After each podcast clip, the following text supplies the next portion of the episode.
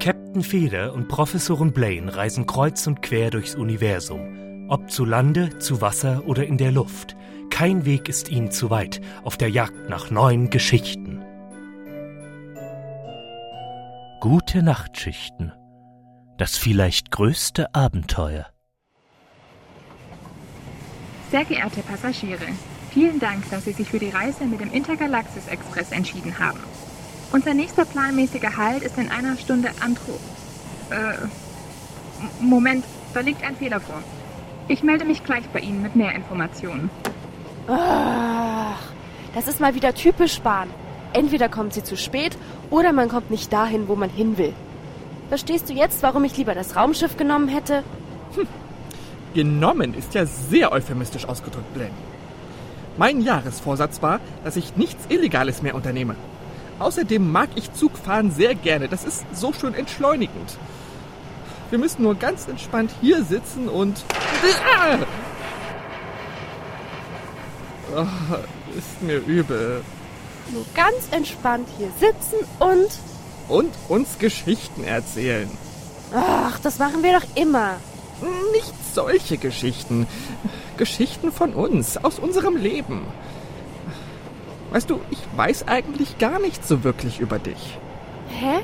Nach all den Abenteuern, die wir erlebt haben, würde ich behaupten, niemand kennt mich besser als du. Naja, schon, aber ich meine, ich weiß nichts über deine Vergangenheit. Wie ist denn deine Familie so? Oh nein. Feder, nein, nein, nein, nein, nein. Wir Abenteurer reden nicht über Familie. Das ist nur emotionaler Ballast. Überhaupt, was soll das eigentlich? Du bist in letzter Zeit so sentimental. Ach, ich weiß nicht, Blaine. Nach unseren letzten Abenteuern habe ich mir überlegt, dass uns doch eigentlich das größte Abenteuer immer entgeht. Eine eigene Familie. Mit Kindern. Geh mir weg damit. Wo ist der alte Feder hin, der Geschichten wie seine Kinder geliebt hat, der keine Sekunde schreiende Babys ausgehalten hat? Er hat sich verändert, Blaine. Und isst jetzt auch viel lieber Gewürzgurken mit Senf. Äh, hast du das Glas im Handgepäck? Feder? Bitte, Blaine. Na gut. Aber dafür erzähle ich dir jetzt eine Geschichte von einer ganz furchtbar nervigen Familie. Deal? Okay.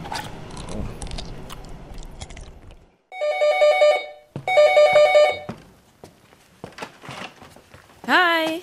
Schön, dass du da bist. Die anderen warten schon im Wohnzimmer. Bin ich schon wieder die Letzte? Nein, unser Bruder lässt noch auf sich warten.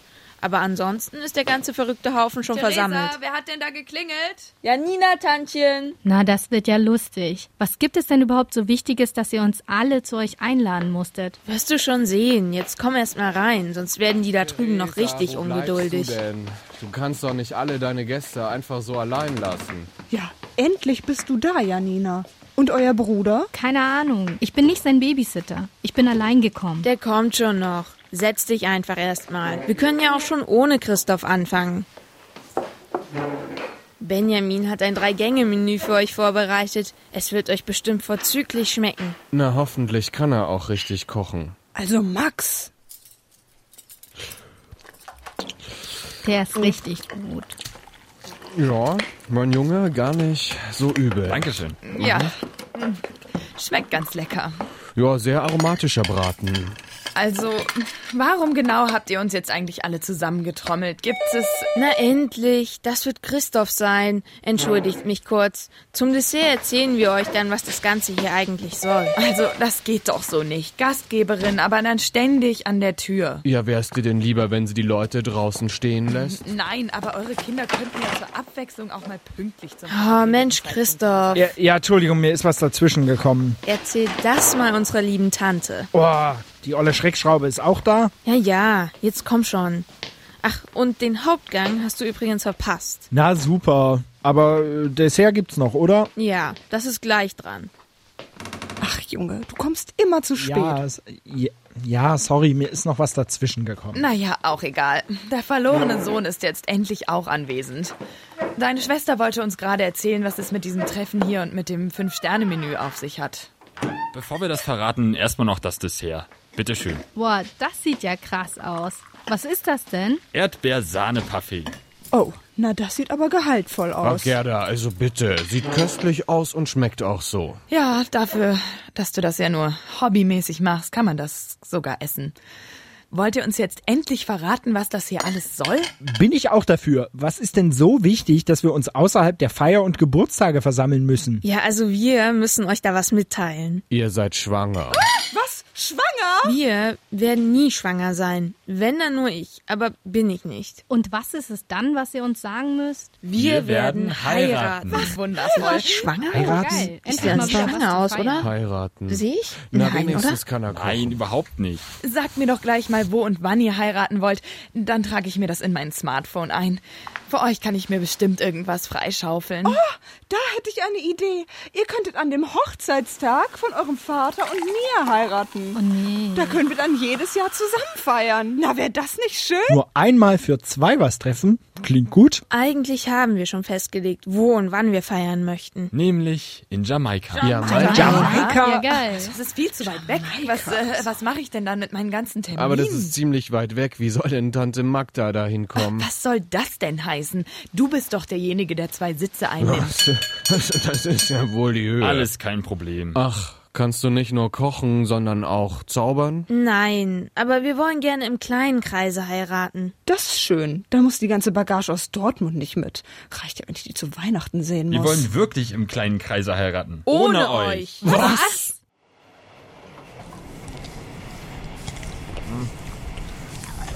Okay. Also, die würde ich auch nicht zu meiner Hochzeit einladen wollen. Feder, du musst echt aufhören, dieses widerliche Zeug in dich hineinzustopfen. Das ist doch nicht gesund und schmecken kann das auch nicht. Kein Wunder, dass dir in letzter Zeit so schlecht ist. Ach, mir schmeckt das. Hm. Mir ist eher schlecht von den vielen Reisen. Ich glaube wirklich, ich brauche mal eine Pause. Eine Pause? Aber Feder, wir sind doch Abenteurer. Wir können doch nicht einfach nichts tun. Ach doch.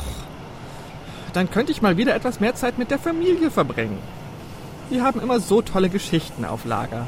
Ja, aber die sind doch niemals so spannend wie die Geschichten, die wir hier draußen finden. Nein, aber dafür absolut einzigartig. Ich habe da ein Gedicht für dich. Das beruht auf einer wahren Begebenheit, Blaine. Das glaubst du nie. Ach ja? Und um was soll es da gehen? Wie man am besten Fenster putzt oder Marmelade einkocht? Ach, wo denkst du hin? Es geht um... Ach, lass dich einfach überraschen. Peter Pudrig. Peter Pudrig wurde Vater. Ein Sohn wird es wohl sein. So suchte er Berater beim Namen für den Kleinen. Er grübelte, der Arme, doch schnell wurde ihm klar, dass doch der schönste Name ganz einfach Peter war. So kam es bald zur Welt. Es schrie in Peters Ohr, ob ihm sein Name gefällt? Peter Pudrig Junior? Und Peters zweiter Sohn, der musste nichts mehr reißen, war bald geboren schon und sollt auch Peter heißen.